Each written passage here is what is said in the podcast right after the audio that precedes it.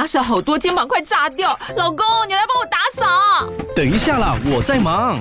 又在耍废了。我忙着找虎标红色万金油，帮你缓解肌肉酸痛啦。这瓶百年口碑，天然草本配方，含有温感肉桂，按摩更有效。剩下的家事交给我。老公，爱老虎油。虎标在手，全家神队友。全台各大药局、屈臣氏、康氏美皆有贩售。卫蜀成制字第零一五七零一号，北市卫药广字第一一三零四零一四九号。使用前请详阅说明书、警语及注意事项。你现在收听的节目是《乖，你听话》。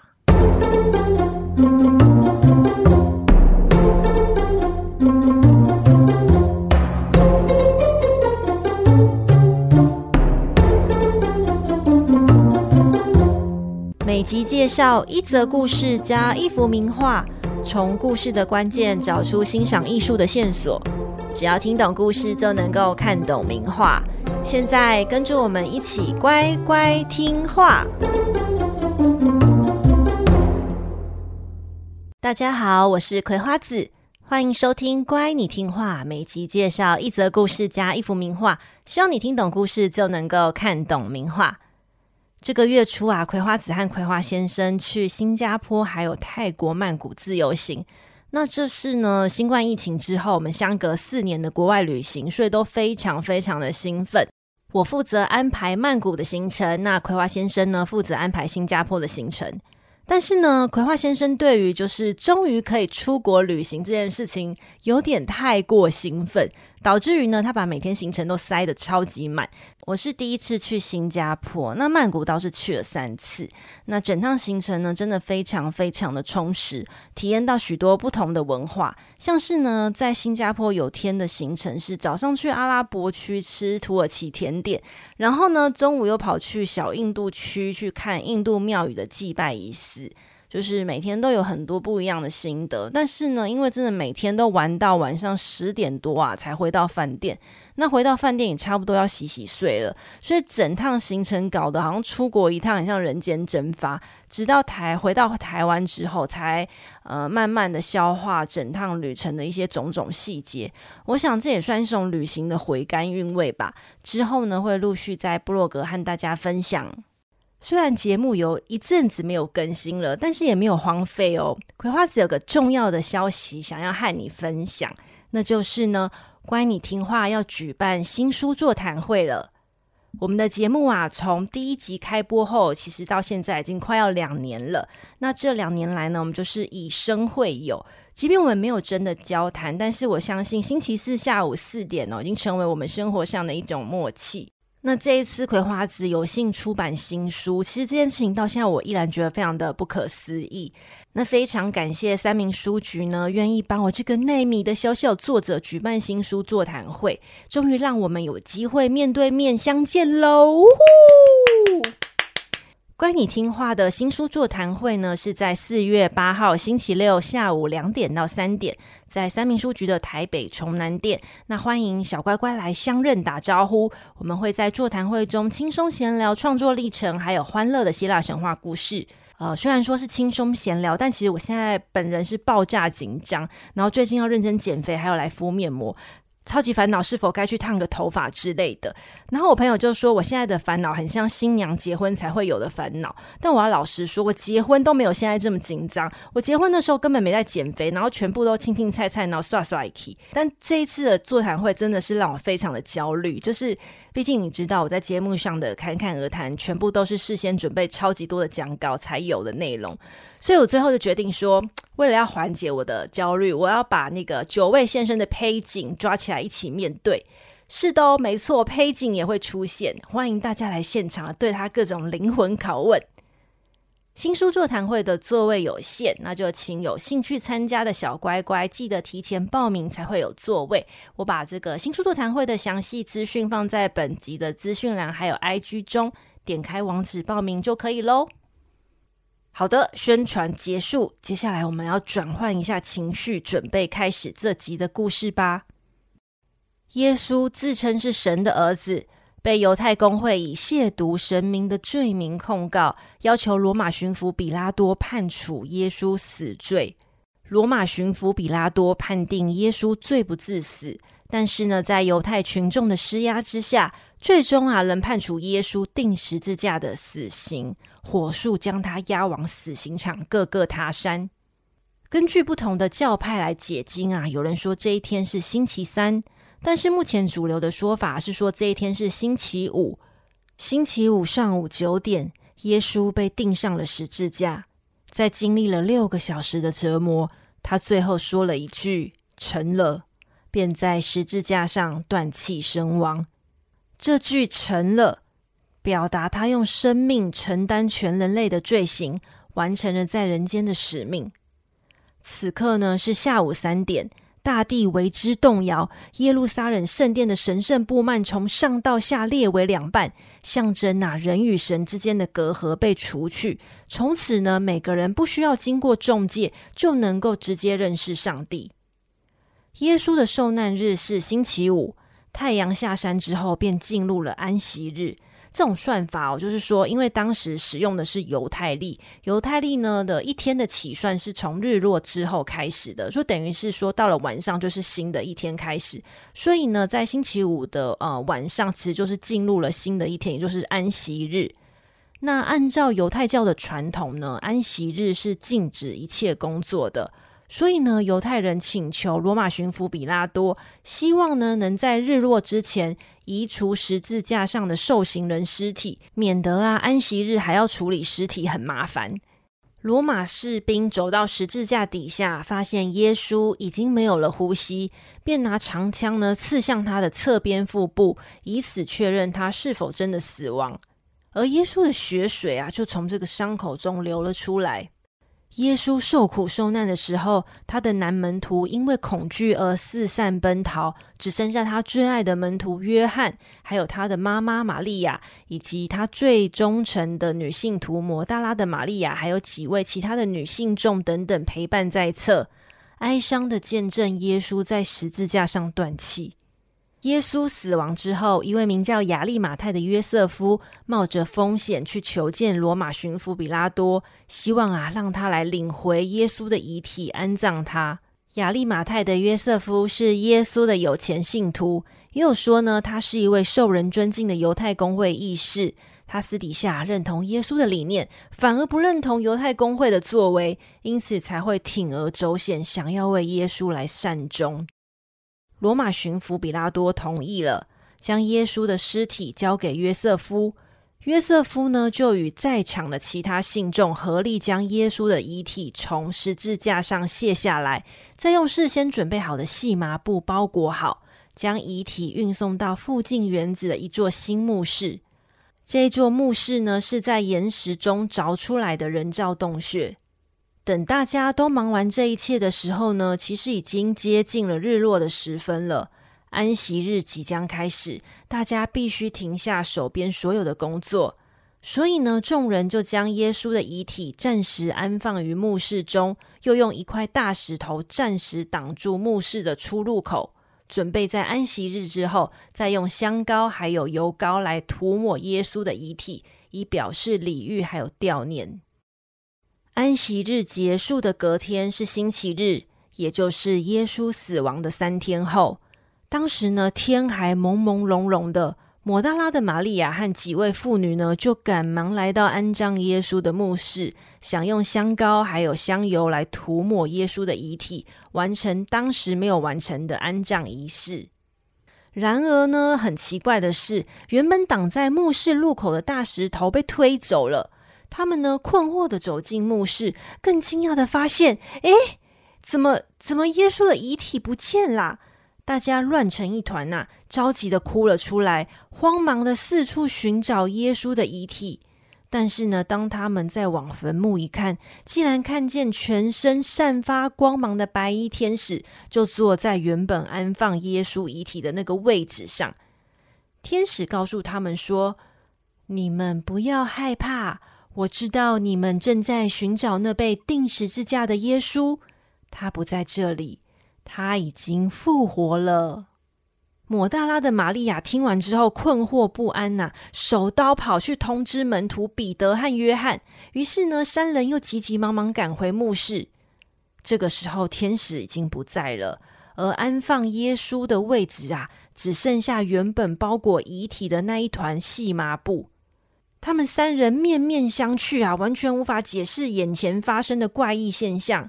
那彼得和约翰摸不着头绪，只好离开墓室，返回耶路撒冷城去通知众人这个坏消息，留下抹大拉的玛利亚独自站在墓室旁哭泣。就在这个时候，玛利亚突然发现身后出现了一个男人的身影，她以为这个人是管理墓室的园丁，于是呢，哭着向园丁询问耶稣的下落。他哭着对园丁说：“先生，若是你把他移走了，请告诉我你把他放在哪儿，我要去找他。”但是这个男人温和的呼唤了一句：“玛利亚。”抹大拉的玛利亚听出这这就是耶稣的声音啊！他不可置信的对着他喊道：“老师，老师是你吗？”他实在是太太太太惊喜、太意外了，于是呢，急忙伸手想要拥抱真的复活的耶稣，但是耶稣却严正的拒绝，并对他说：“不要摸我。”这句话提醒他，复活后的耶稣已经升华成神圣的形象，不再是以往可以碰触的凡胎肉身。抹大拉的玛利亚是第一位见证耶稣复活的人。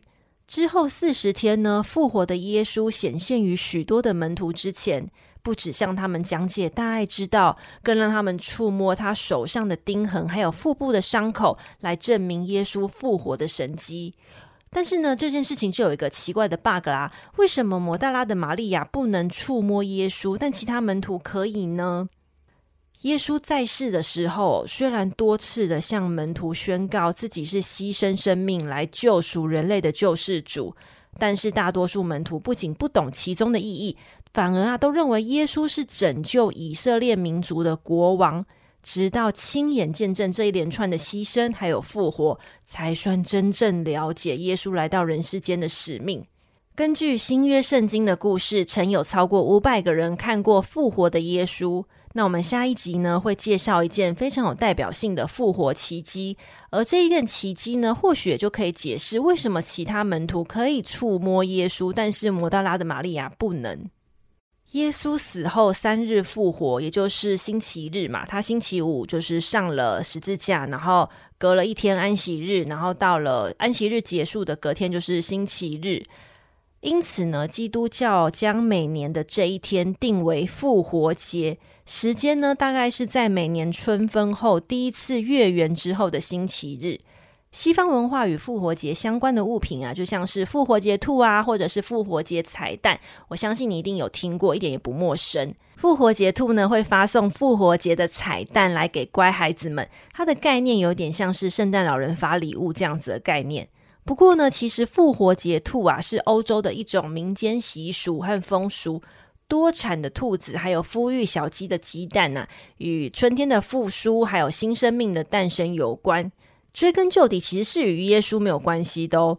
不过我怎么会记得？就是我小时候去参加就是合唱团的时候，好像我在复活节的时候去参加教会的合唱表演，然后表演结束之后，就是教会还会送给小朋友一人一颗彩蛋，而且那个彩蛋就是那种呃。煮熟的白煮蛋，然后外面有蓝像红色的壳，就是蓝红的红壳的那种白煮蛋。然后我看我们家附近的教会也都会在复活节的时候摆出彩蛋的摆设，所以我在想说，是不是反正都是过节，所以大家就凑一凑，变成了一种复活节期间限定组合，反正大家开心就好这样子。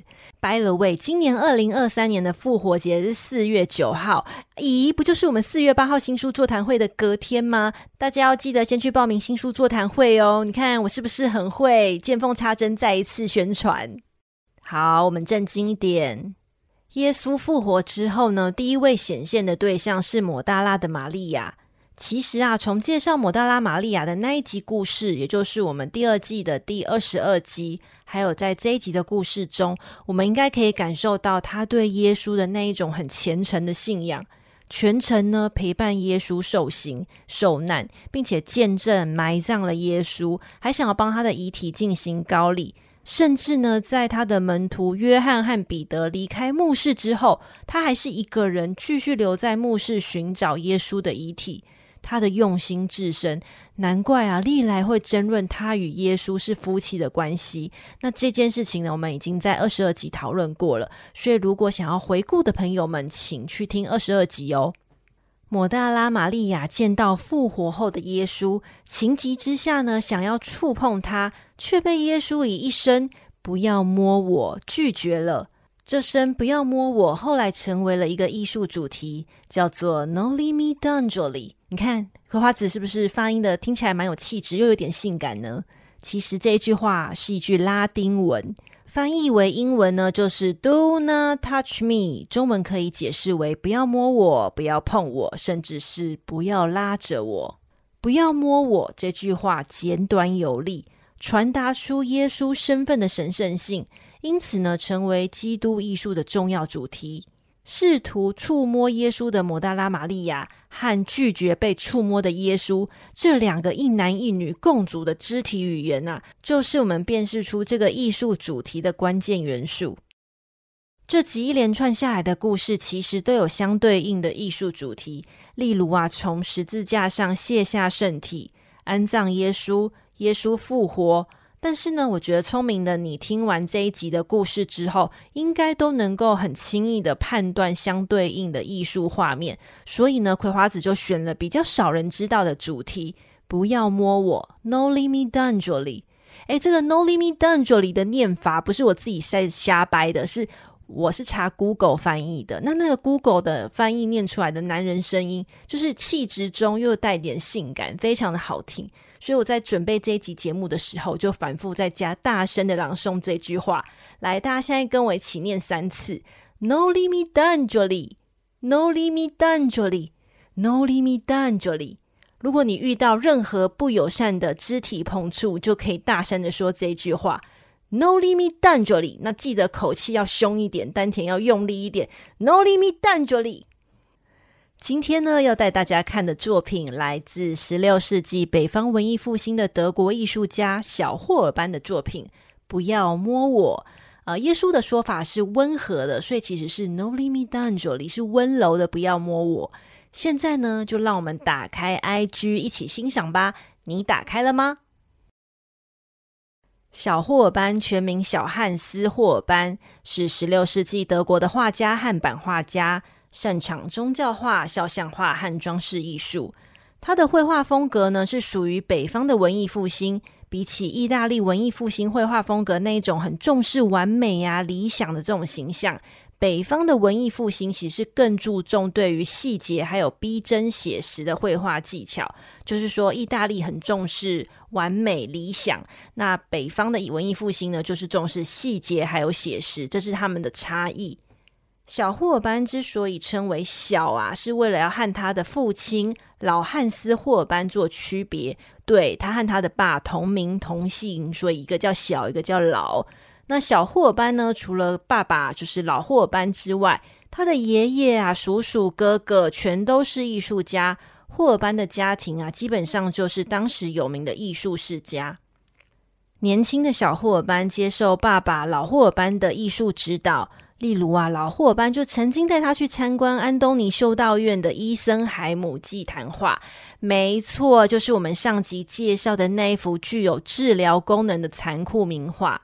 那同为德国画家的格吕内瓦尔德，他所创作的这个啊伊森海姆祭坛画，对于年轻的小霍班啊，造成了不少的冲击。他对这种令人毛骨悚然，但同时能够唤起同情心的画作深深的着迷。因此呢，在他二十三到二十五岁的时候，他也创作出一幅极为突破的画作，就是坟墓里的耶稣遗体。这一幅坟墓里的耶稣遗体呢，以真人大小尺寸，就是呃宽是三十五公分，长是两百公分哦，就是真人大小呈现呢，躺在坟墓里瘦弱而且受伤的耶稣，引起了人们的赞叹。小霍尔班在他十七岁的时候，也就是一五一五年，和他的哥哥一同转往瑞士的巴塞尔市去学习，并且呢，在这个地方发展他的艺术职涯生活。此时的他创作出大量的作品，画风啊也渐渐除了原先的北方文艺复兴写实风格，也渐渐的融入意大利式的讲究理想和谐这样子的画风。但是人生光是努力还是不够的，有时候就是需要一个机运啊！真正让小霍尔班成名的机会呢，是他为当时著名的人文主义学者伊拉斯莫绘制肖像画。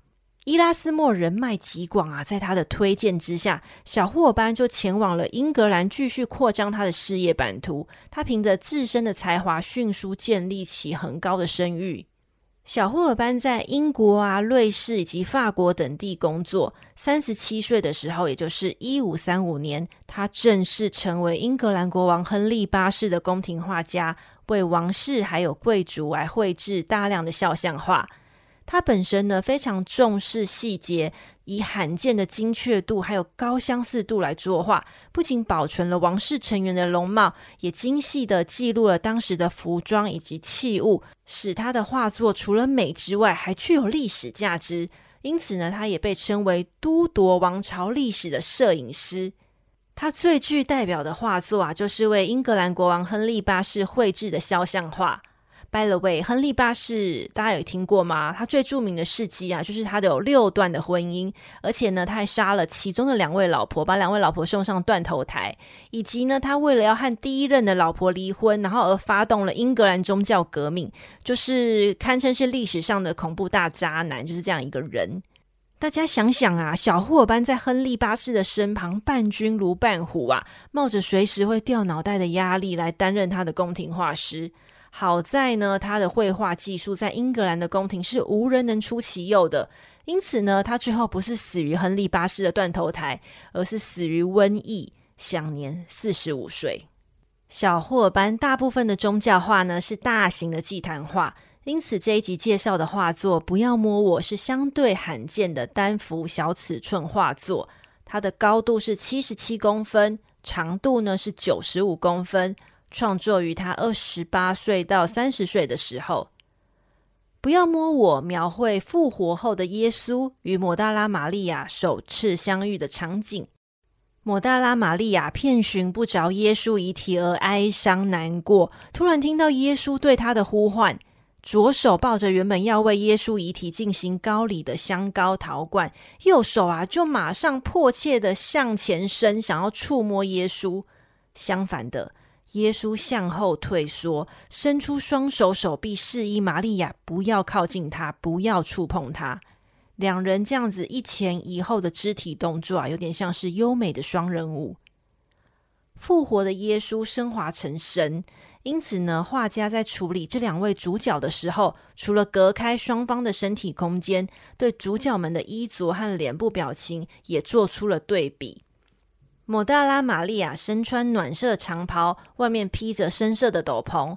耶稣呢，则完全相反，他身穿深色的长袍，外面披着红色的斗篷。两个人呐、是完全的颠倒。那画面中的光线呐、也非常的重要哦。画面左边远景的天空呈现的是黎明的时候，阳光啊，似乎还没有照射到前景。但是耶稣的整张脸呐、已经散发出不自然的苹果光，而相对的，玛利亚的脸则处于半阴影的状态。擅长描绘细节的小伙伴呢，就借由这些小巧思，区隔已经成神的耶稣以及普通人的玛利亚。不仅如此。小霍班还将新约圣经四部福音书故事的重要元素全部都浓缩进这一幅画中了，而且呢，间接的呈现故事的时间顺序。我们可以看到画面远景啊，有一个竖着许多十字架的山坡，那是耶稣接受死刑的各各他山。再来，我们看看画面近景右侧啊，就是安葬耶稣的墓室。里面呢，蹲坐两位来告知耶稣复活消息的天使，他们金光闪闪啊，把原本幽暗的墓室照得发亮。画面的中景呢，我们看到正在奔跑的男子，他们是门徒彼得和门徒约翰，他们两个啊，冲向山谷的耶路撒冷城，向众人通报耶稣消失的消息。而画面中的植物啊，都是能够被辨识出来的哦，包含榆树、山楂树，还有落叶松等。这些植物啊，与治愈、灵性、受难和复活等等意象有关。小霍尔班呢，就是借由这些植物的图像来强化了这整个故事的寓意。不要摸我这幅画作，展现小霍尔班那种很重视细节的细腻与写实。一张画就说完所有的故事。而这张画呢，由英国王室收藏，保存于城市英格兰都铎王朝的王室宫邸，也就是今天的汉普顿宫。这集的故事与名画就介绍到这里。但是呢，你先别急着关掉节目，我还有个关于这段故事的神秘传说想要和你分享。而且这个传说我真的等好久，终于可以跟大家来介绍这个传说了。这个传说就是关于朗基努斯之枪。我再说一次哦，朗基努斯之枪。刚刚葵花子在故事中有提到嘛。罗马士兵呢，为了要确认耶稣是否真的死亡哦，就拿一个长枪来刺穿耶稣的腹部。据说这位罗马士兵就叫做朗基努斯。那耶稣腹部啊，他流出来的鲜血就滴入了朗基努斯的眼睛，就使他瞬间被感化为耶稣的信徒。因此，这一根长枪被称为朗基努斯之枪。朗基努斯之枪呢，是唯一真正伤害过耶稣的武器，而且它的长枪啊，尖端的铁矛沾有耶稣的鲜血，因此被认为具有治病啊，还有抵御邪恶的力量。传说中呢，只要持有这一把朗基努斯之枪，就能够获得胜利，因此又被称作圣枪或者是命运之矛。有没有听起来很帅？朗基努斯呢，直到病逝之前呢、都随身保存着这一把长枪。之后呢，这把长枪就在早期基督教徒中流传，直到落入了罗马帝国皇帝君士坦丁大帝的手上。那随着西罗马帝国灭亡之后呢，这把长枪消失了好几个世纪，再度出现的时候，已经断成了至少三截。那断片呢，就分散于各代各国的国王啊、教宗啊这些权贵之手上。听说啊，听说，听说拿破仑还有希特勒这些野心家都曾经组织秘密部队去寻找真正的朗基努斯之枪。现存的朗基努斯之枪的断片馆藏于梵蒂冈博物馆，但是教廷从来没有展示过，就是没有公开展示过，所以大家也不知道是不是真的有这个东西。那另外一个地方就是奥地利维也纳的霍夫堡皇宫。不过呢，考古学界普遍认为这些断片不可能是真正的朗基努斯之枪，甚至历史上到底有没有这样一把长枪都是一个谜团。我觉得就像所有的宗教圣物一样，我觉得这些圣物啊，就让他们继续留在神秘传说中，才使人着迷。如果它真的有一天是被认为是真正的呃圣物啊，怎么样的话，我觉得那又是一场大灾难。所以呢，在艺术还有文学作品中，朗基努斯之枪呢，经常被描绘为一件圣物，能够创造神迹或者是拯救世界。就像是葵花子之前有说过，我很爱那个《驱魔神探康斯坦丁》这一部电影哦，它那个剧情就是起源于他的撒旦之子啊，企图利用这一把长枪来对人间搞破坏。所以电影一开头就是在讲，就是朗基努斯之枪终于出土啦。那另外一部我也蛮喜欢的动画，就是《新世纪福音战士》，它里面也有一把朗基努斯之枪，它是一把巨大的红色叉子，能够刺穿绝对领域，是一个杀神的兵器啊！这些都是一些非常关键性的重要武器，就是非常的帅。耶稣复活啊，是基督教重要的教义，因此发展出大量的艺术创作。我相信啊，大家听完这一集的故事和名画介绍，下次有机会看到相关作品，一定会更加的有感觉。那有订阅葵花子部落格会员的小乖乖们，我在部落格整理出几个重要的主题，包含十字架上卸下圣体啊，安葬耶稣，耶稣复活，还有圣伤。以及不要摸我，这非常多一系列的画作和雕塑，就是又是一篇非常长、非常丰富的文章。那就请大家慢慢的欣赏，请会员们记得去看哦。那也欢迎新朋友加入每月订阅部落格的行列，更完整的欣赏每集延伸补充的精彩画作。那圣经故事这一集是二十八集嘛？那葵花子是预计到三十集结束，就和第一季希腊罗马神话的集数一样，也就是说我们还剩下最后的两集。哦，虽然还有很多很多的圣经故事可以讲，但是我觉得三十集刚好可以为新旧约的故事告一个段落，然后是时候分享新的故事了，免得我们真的变成一个宗教的节目。如果你喜欢乖，你听话，请帮帮忙在 Apple Podcast 或 Spotify 为节目按赞五颗星。